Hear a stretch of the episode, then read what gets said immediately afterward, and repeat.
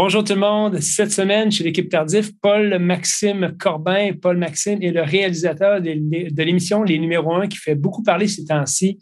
Euh, c'est un documentaire réalité.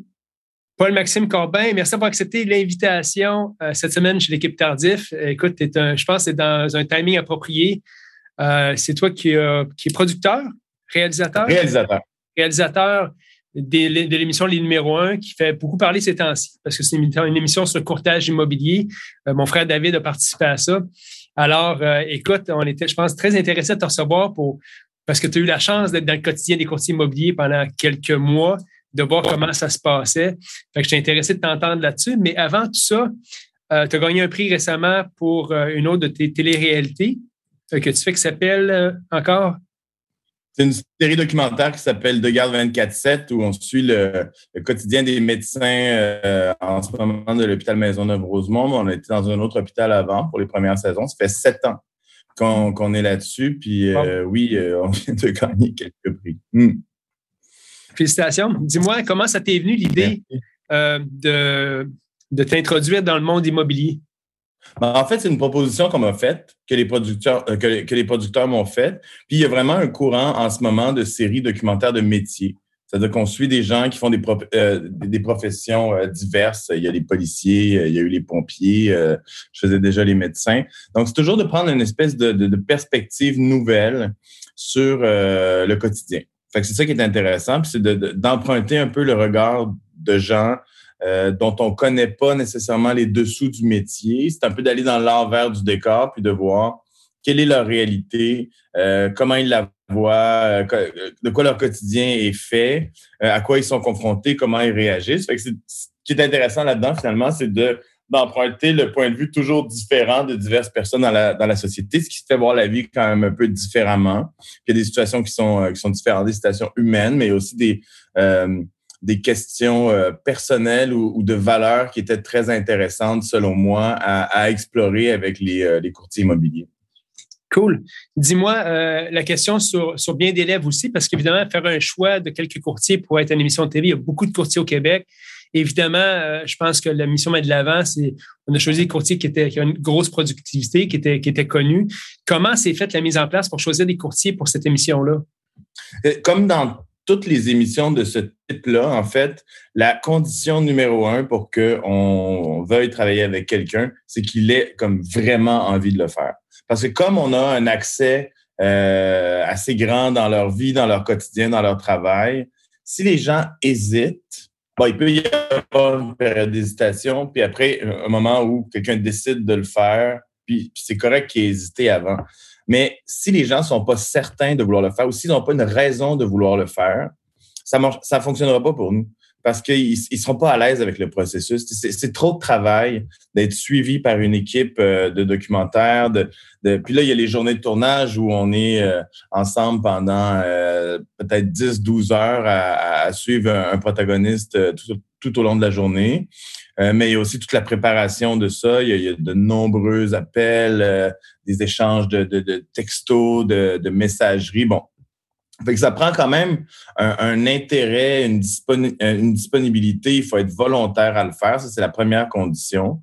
Puis la deuxième condition, euh, c'est euh, d'avoir euh, des gens qui communiquent bien, qui ont, qui ont un certain entre-gens. Puis, tu sais, bon, c'est sûr que là, rendu avec les courtiers, c'était pas le problème, c'était pas de trouver des gens qui font de l'entre-gens parce que clairement, il y en a.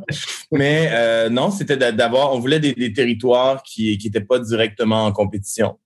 Euh, on voulait des réalités euh, de ville, des réalités de région, on voulait des hommes, on voulait des femmes, puis on voulait des gens qui étaient quand même au sommet de leur marché parce que ce qui nous intéressait, entre autres, c'est le, soit la très haute performance, soit l'excès, soit le, désir de dépassement. Euh, puis pour ça, évidemment, ce qui est intéressant, c'est d'aller chercher les gens qui étaient au top, puis qui étaient quand même très différents les uns des autres. Fait qu'on n'aurait pas pris deux personnes qui avaient essentiellement le même casting. On, veut des gens quand même qui représentent des facettes différentes euh, de, de, la profession. Puis, tu sais, je pense que l'échelle de gradation entre ton frère puis Mathieu Arsenault, c'est tout l'éventail des courtiers immobiliers se retrouve quelque part entre les deux. C'est des modèles extrêmement différents de gens qui font les choses pour des raisons différentes. Puis moi, ce que j'ai, ce que j'ai remarqué, c'est que, bon, je ne veux pas trop généraliser, mais ce que l'impression que j'ai eue, c'est que souvent, les gens faisaient ce métier-là d'abord et avant tout pour accéder à une indépendance financière. Puis ce qui distinguait les courtiers les uns des autres, en tout cas dans ceux que j'ai rencontrés, c'était pas la raison pourquoi ils avaient commencé à faire ce métier-là, mais la raison pourquoi ils le faisaient encore aujourd'hui. Mm-hmm. Oui, c'est vrai que c'est un, drôle de métier, le courtage immobilier, puis assez intéressant parce qu'il y a du monde de, un peu de tout acabit là-dedans, hein, qui viennent de différents, euh, différents milieux, différents backgrounds. Il y a du monde qui, qui sont de la, du, du, monde de la vente qui sont d'ailleurs complètement. Mais ce que je veux dire, c'est que c'est quelque chose d'assez. Le diplôme est assez rapide à avoir. C'est assez simple à accéder à cette profession-là. Fait que tu as, toutes sortes de monde là-dedans. Euh, puis c'est correct, mais euh, effectivement, les gens sont là pour différentes raisons, puis c'est ce qu'on ce qu'on voit, c'est ce qu'on voit fréquemment dans la profession. Euh, dis-moi, Maxime, au niveau de le monde me parle souvent des émissions, ça doit être scripté ces émissions-là, ces télé-réalités-là. Il y a une nuance entre scripté puis du montage, évidemment. Qu'est-ce que tu as à dire par rapport à ça?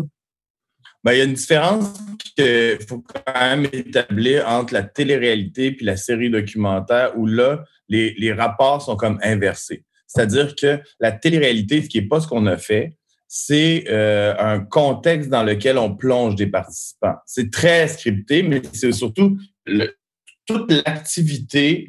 Euh, je ne veux pas dire une activité genre on va faire du cheval ou on va euh, faire du radeau, là, mais toute l'action est prédéterminée puis est, pensé pour provoquer des choses.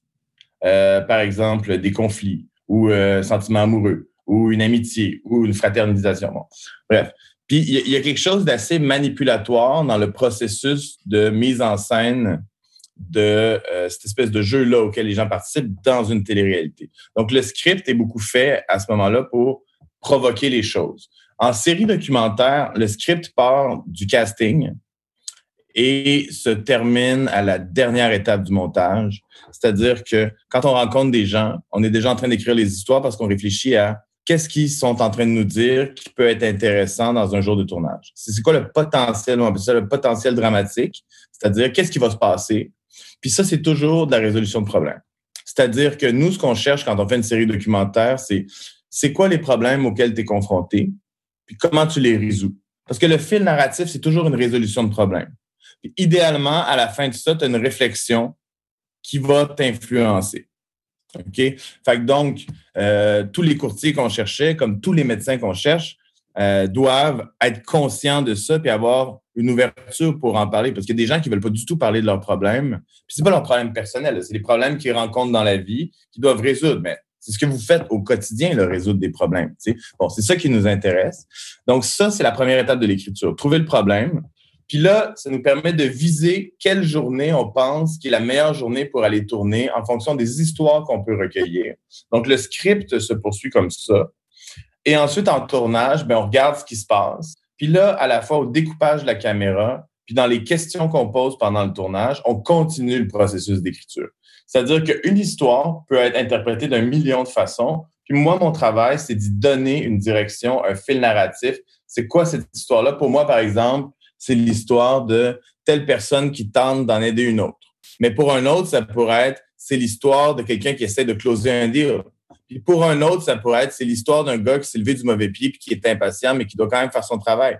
Puis pour un autre, ça pourrait être, c'est l'histoire du gars qui est en train de closer un deal, mais qui a envie d'aller voir sa famille parce que la journée est longue. Tu comprends? Donc ça, c'est notre travail d'apporter une lecture qui est le plus proche possible de la réalité, mais qui est un peu une espèce de confluent. c'est la rencontre de ce que le protagoniste vit et ce que moi j'interprète. Donc ça, c'est la, grosse part d'écriture qui se passe euh, au, tournage. Puis ensuite, au montage, c'est la dernière écriture, où là, bon, on, écrit l'histoire avec ses rebondissements.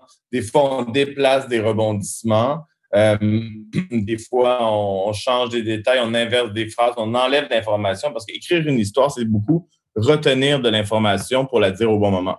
Donc, c'est tout ce processus-là d'écriture qui se fait en série documentaire, qui se fait pas du tout en, télé-réalité parce que le contexte qui est provoqué, qui sert à provoquer des réactions, qui sert à stimuler l'action et à faire l'épisode, va être suffisant. Puis le montage sert à le rehausser. Mais dans notre cas, à nous, l'écriture, le script, qui est essentiellement des griffonnages sur un papier, des post-it sur les murs chez nous, des, courriels qu'on s'échange, euh, des documents euh, qu'on se partage dans le Google Drive, des plans de montage, des, des, des, des, ébauches de scénarios. Tu sais, le script, il tient à peu près sur 158 feuilles grosses de même, là, qui sont éparpillées puis que je serais pas capable d'en retrouver la moitié parce que c'est toujours un, un work in progress aussi. Mais le script s'écrit à toutes les étapes. Il y en a un. Paul Maxime, dis-moi, est-ce que tu sens que la plupart des candidats qui ont participé à l'émission ont été capables de se livrer euh, sans être toujours conscients de la caméra puis qu'un jour ça va être projeté à l'écran? Est-ce que c'était plus facile pour la plupart du gens, des gens?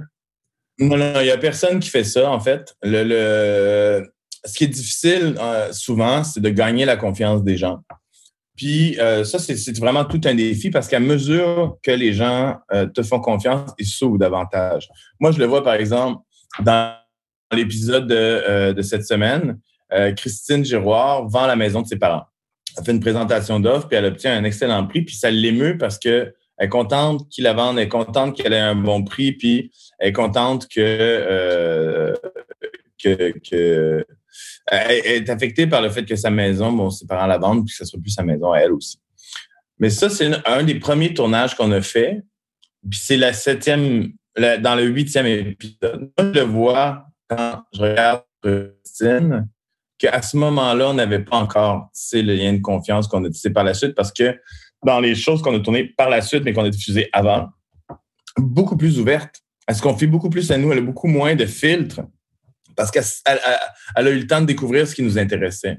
Elle a eu le temps de savoir qu'on n'était pas là pour trouver des problèmes puis pour la piéger. on n'est pas des journalistes. On ne cherche pas des pièges. On ne cherche pas à mettre personne dans une situation délicate. Et nous autres, ce qu'on veut faire, c'est emprunter ton point de vue pour que tu nous racontes ce que tu vois comme tu le vois. Fait que ça, c'est. Mais tu sais, même ceux qui se sont le plus ouverts à nous l'ont toujours fait en étant conscients de la caméra. C'est sûr. Il y, a, toujours une conscience de la caméra. Puis à différents degrés, il y a des gens qui le font plus ou moins. Puis c'est toujours comme ça. Puis c'est sûr que pour nous, en général, euh, entre dans mon expérience à moi, mais, mais je, conseillerais pas nécessairement à quelqu'un de faire ça aveuglément avec n'importe qui, mais dans mon expérience à moi, avec la façon dont moi j'aime travailler ce contenu-là, euh, plus les gens me font confiance et s'ouvrent, et mieux ils paraissent à la caméra parce que j'ai une matière pour les rendre le plus complexe dans leur humanité. Puis il y a comme un biais dans ce qu'on fait qui fait comme toujours plutôt bien paraître tout le monde. Parce que moi, si j'ai un personnage, même qui, même s'il est complexe, on en a eu là, dans le numéro un des personnages qui, étaient complexes puis qui pouvaient faire en sorte que les gens les aiment ou les aiment pas. Euh, mais même s'ils ont cette complexité-là, puis même s'ils peuvent polariser des gens, moi, c'est bon, c'est des gens, mais pour moi, c'est aussi des personnages. Puis il y a personne qui va lire un livre écouter un film, euh, écouter un balado, regarder un film, regarder une série télévisée, s'ils ne s'attachent pas au personnage. Donc, en ce sens-là, les gens ont raison de nous faire confiance parce qu'il faut qu'on puisse s'attacher à eux. Et donc, plus les gens s'ouvrent, plus il y a une complexité, plus ça les humanise et plus on y croit. Parce que quelqu'un qui se protège euh, en n'étant pas entièrement honnête, ce qui est normal parce que la caméra, c'est quand même un processus violent de mise à nu euh, puis on contrôle rien. C'est moi qui contrôle le montage, puis c'est le producteur puis le diffuseur qui l'approuve. C'est sûr que c'est un grand ça demande un grand lâcher prise. Mais les gens qui s'ouvrent le plus euh, sont davantage humanisés et s'en sortent mieux, à mon avis, en général. je te dirais qu'en affaires aussi, c'est ce que je dis souvent à mes courtiers, le plus vous êtes authentique, plus vous êtes vous-même, plus les clients ont tendance à vous humaniser, à vous faire confiance, à vouloir avoir une relation avec vous parce que tu l'as vu, c'est une business de relation qu'on a l'immobilier. Hein. Euh, fait que je pense que ça facilite beaucoup. Puis les gens qui, je dis souvent à mes clients, la personne que vous rencontrez, c'est le même gars que vous allez voir dans la rue avec ses enfants. Il n'y a pas de personnage, il n'y a pas de. Je vis complètement cette, cette business-là dans mon quotidien. Euh, fait quoi? je pense que tu dis là, c'est vraiment pertinent pour, pour notre travail aussi. il y en a des personnages, là, dans le sens où il y, a, des gens qui ont un personnage professionnel. Ben, je te parle même pas de télévision, là. Oui. Personnage professionnel je pense qu'il il va fonctionner dans plusieurs situations, mais il y a vraiment ses limites. Oui. Puis quelqu'un peut faire des gaffes, quelqu'un peut faire des fautes, quelqu'un peut se tromper. Si, puis authentique, c'est galvaudé, là, parce qu'on peut jouer l'authenticité. Mais si on a devant nous quelqu'un qui est sincère, on lui pardonne beaucoup de choses. C'est vrai pour un personnage de télévision, c'est vrai sans doute pour un vendeur. Quelqu'un qui prend ses responsabilités. à, la, sincérité de quelqu'un, oui, exactement. Oui, tout à fait. Dis-moi donc, euh, les feedbacks que tu as reçus de l'émission, de, à quoi, de quoi ça a l'air?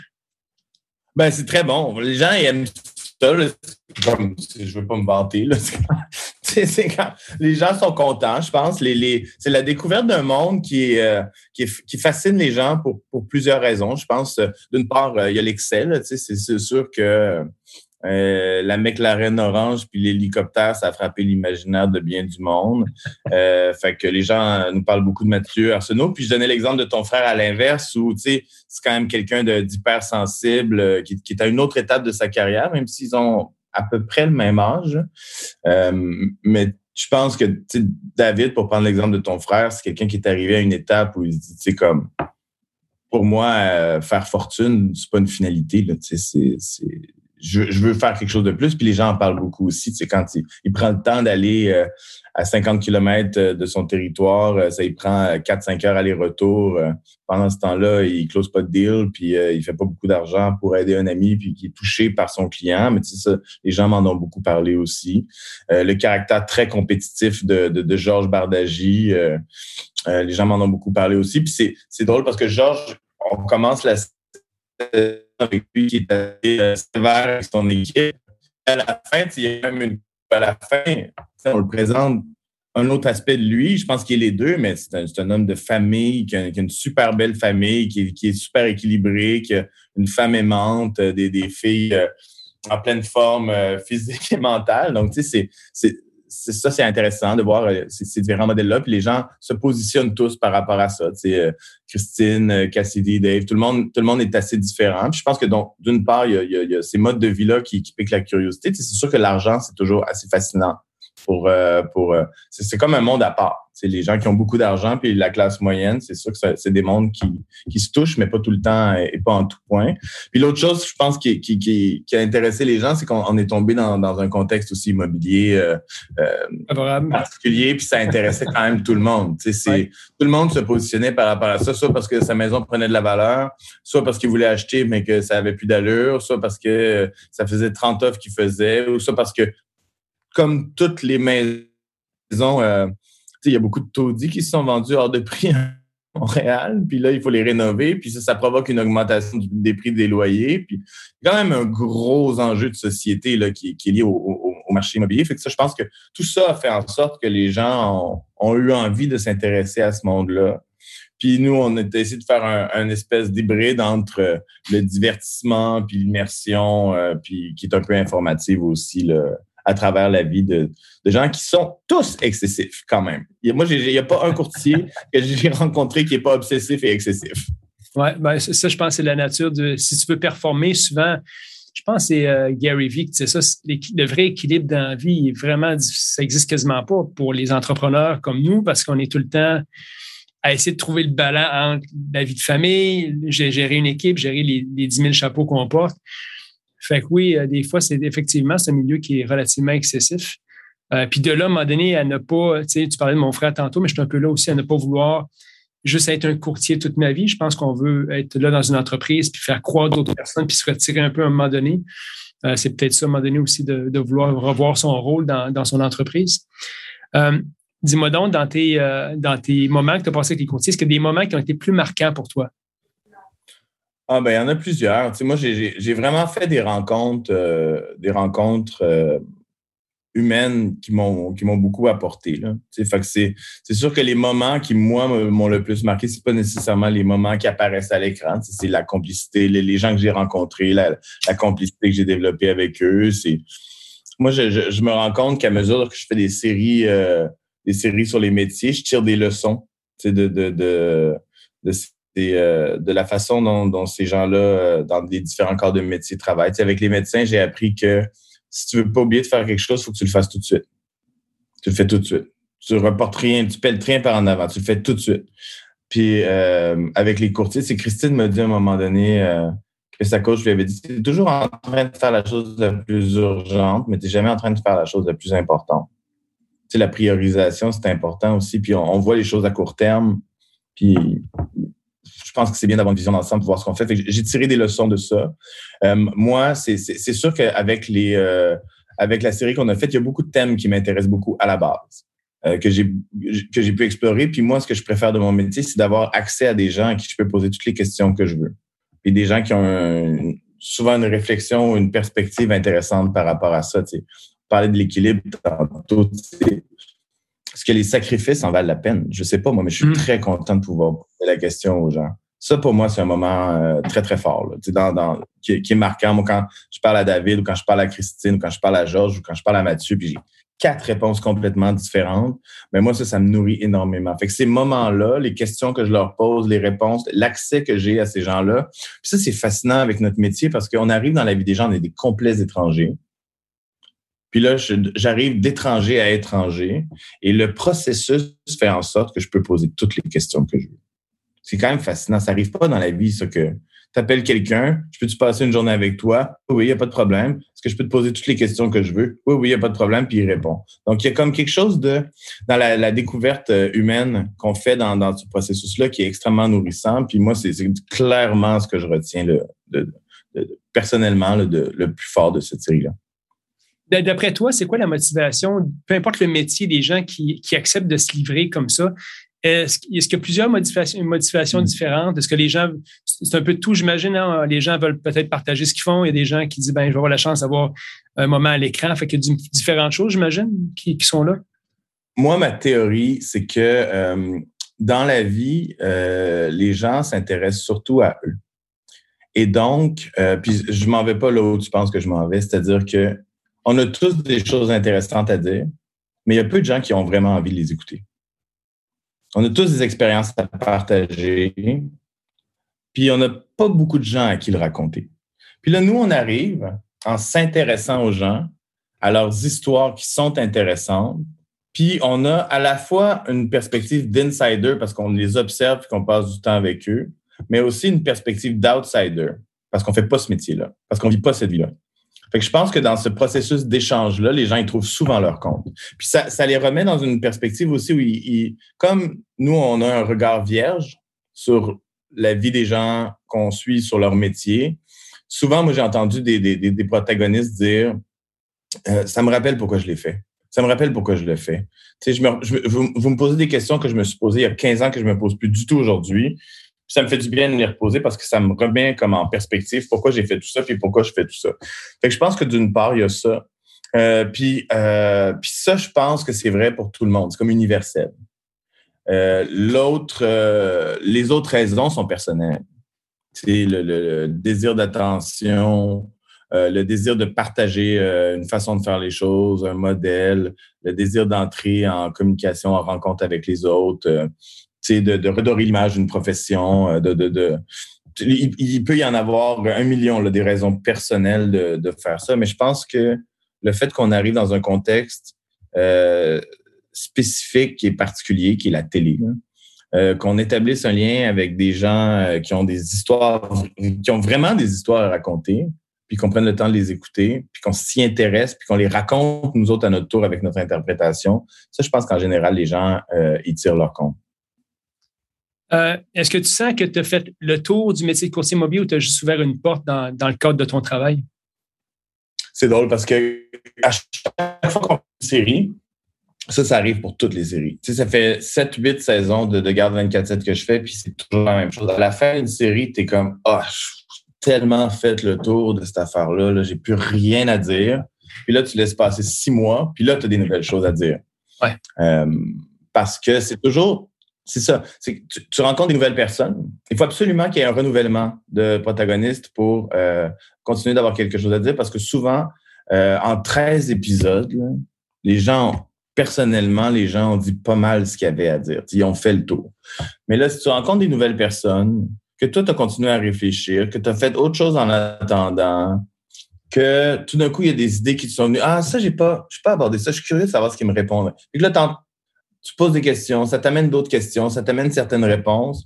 Fait que c'est toujours comme on va pas au fond des choses parce qu'on ne parle pas toujours aux mêmes personnes, ils sont pas toujours confrontés aux mêmes situations. Puis nous, nous autres, en tant que documentaristes, on évolue aussi. Fait que ça, ça, guide quand même la réflexion. Fait que non, on n'arrive jamais au bout de quelque chose. Euh, mais je, pense que je, suis arrivé au bout de mon ma première observation sur, euh, sur ce métier-là. C'est-à-dire que moi, comme je te disais tantôt, il y a des thèmes qui m'intéressaient beaucoup. Euh, L'argent, je trouve que c'est un thème qui est intéressant. La performance, je trouve que c'est un thème qui est intéressant. Le, le dépassement, je trouve que c'est un, thème qui est intéressant. Euh, la consommation, je trouve que c'est un thème qui est intéressant. L'esprit d'équipe. Bon, il y a plein de choses que j'avais envie d'aborder en général dans la vie. Puis de tomber dans le monde de l'immobilier, ça m'a permis de l'aborder mais c'est des thèmes qui continuent de m'intéresser. Donc, peut-être que ma réflexion va avancer, peut-être que je vais rencontrer quelqu'un qui va pouvoir. Bon, ça, reste quand même toujours un exercice assez personnel entre le protagoniste puis euh, l'équipe euh, de tournage. Une fois que tu as, vécu le monde des courtiers, puis à différents degrés, comme tu l'as dit tantôt, euh, c'est quoi ta réflexion par rapport à l'argent, par rapport à, la consommation dans, ce que tu as vu? Est-ce que ça t'a surpris? Est-ce que ça t'a euh, moi, je pense que très personnellement, je pense qu'il n'y a absolument aucun mal à vouloir être indépendant de fortune puis à vouloir euh, cette liberté-là dans la vie. Euh, je pense que euh, c'est pas une fin en soi. Je pense que euh, tu peux pas courir toute ta vie après ça. Je pense pas que ça te remplit de quoi que ce soit, en fait. Une fois que tu as de l'argent, j'ai l'impression, c'est pas mon cas, là, je suis pas indépendant de fortune du tout, mais j'ai l'impression qu'une fois que tu l'es, euh, ça devient peut-être un, un, exercice qui est euh, redondant. Puis euh, c'est drôle parce que l'argent, c'est tellement vaste. Là, je pense qu'il y, y, y, a en faire, il y a en dépenser, puis il y a en manquer. Là, puis dans l'immobilier, tu as ces trois facettes-là. fait que c'est. Ma, ma, réflexion sur l'argent, c'est que c'est vraiment très, très, très important, mais jusqu'à un certain point. Puis je pense que euh, acheter des choses, c'est quand même assez futile. Tu sais, moi, je, comme je te dis, je, je suis pas du tout indépendant de fortune, mais quand j'achète des choses, par exemple, je, suis quand même assez dépensier. J'aime les belles choses, mais j'essaie d'acheter des choses qui, que je vais utiliser souvent, puis qui vont me procurer un bonheur à chaque fois que je les utilise, puis qui vont durer longtemps. tu, choisis, moi, je trouve que tu, choisis, tu choisis bien ce que tu achètes. Ah, des fois, je magasine 10 à 15 ans avant d'acheter quelque chose. J'ai des beaux couteaux. J'ai des beaux couteaux. Écoute, moi, je suis un peu pareil. Hein. Je suis très satisfait quand je dépense pas pour rien. Fait que je suis très à ce niveau-là. Puis je, dis souvent à mes enfants, il faut que tu apprennes à être heureux avec ce que tu as dans la vie. Euh, parce qu'il va toujours y avoir plus. Il va toujours y avoir plus à acheter, à consommer. Puis j'ai pas. Je me trouve chanceux dans la vie, je n'ai pas ce besoin-là. Tu, me dis, euh, tu, me dis, euh, tu as besoin de quelque chose, Maxime, pour ta fête? Non, j'ai pas besoin de rien. Je veux pas rien. J'ai besoin de rien dans la vie. Puis je me sens fondamentalement comme ça. Puis ça, je pense dans un milieu où c'est tellement facile d'aller vers l'excès, vers consommer, vers dépenser, puis même se rendre à justement en avoir besoin. Euh, je pense une force pour les courtiers, justement, de ne pas avoir de besoin de consommation, puis même n'importe qui qui est, sérieux en affaires. Mais bref, je partage un peu ta, ta vue là-dessus. Je l'ai vu, tu sais, comme par exemple, euh, euh, il y a quelqu'un à la fin de la série, je te, te, dirais pas qui, mais je vais quand même te, donner un punch. Mais dans le dernier épisode de la série, il y a quelqu'un qui, discute de, des achats en général, des choses qu'il ou elle achète euh, régulièrement. Puis au bout de cette réflexion-là, quand je lui demande pourquoi il ou elle achète ça tout le temps, pourquoi, pourquoi c'est quoi ce besoin-là, il vient d'où? Euh, puis la, ben, la réponse, c'est parce que je m'ennuie. Oui, oui, mais, mais, mais il y a une affaire que j'ai réalisée. Il y a beaucoup de monde qui s'ennuie.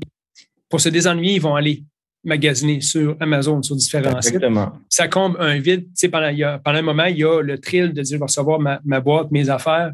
Mais après, il y a un vide qui se place. Il faut, faut que ça recommence, cette affaire-là. Mais c'est mm. propre à un paquet de monde de toute façon. Fait que c'est pas propre au courtier immobilier. C'est Non, non, clairement. Non, c'est ça. Là, on est dans la psychologie humaine et pas dans la psychologie des courtiers. Exactement. ouais, hey, Paul Maxime, euh, serais-tu serais courtier immobilier, toi? Eh ben moi, en fait, il y a des choses de ce métier-là que j'aimerais, puis il y a des choses que j'aimerais pas. Ben, premièrement, je, je, je, ferais, je pense pas que je ferais un autre métier que celui que je fais en ce moment parce que je l'aime vraiment beaucoup. Euh, moi, la, la, la, la, stratégie puis la compétition, dans votre métier, je trouve ça vraiment intéressant. sais, de se creuser la tête, c'est quoi le bon prix, comment on va faire l'offre, euh, c'est comment on va attaquer tel problème, ah, tel courtier est de même, on devrait passer de telle façon, puis euh, on va attendre avant de faire euh, une offre, puis on va voir ce, qui sort, puis bon, toute cette dimension-là stratégique, je trouve ça fascinant. la dimension compétitive, tu sais, se, battre pour gagner, ça, je trouve ça fascinant. Euh, moi, je suis, un peu, créatif quand même. Fait que je trouve que la, dimension de création de mon métier me manquerait si j'étais pour remplir des, euh, documents euh, autant que vous en remplissez. Fait que, mais, mais, puis je suis pas très vendeur, mais, mais c'est quand même un métier qui me semble capable d'apporter son lot de satisfaction, de, de, de kick, d'adrénaline, de rush, de victoire, puis de, non, la, stratégie puis la compétition dans votre métier, j'ai trouvé ça très séduisant. Ouais. Good. Hey, Paul-Maxime, merci infiniment d'avoir accepté l'invitation. C'était réellement intéressant d'avoir ton point de vue plaisir. Euh, du réalisateur. Donc, euh, puis on invite les gens à continuer à écouter l'émission. Euh, merci infiniment, puis on se reparle bientôt. Merci à toi, au revoir. Bye.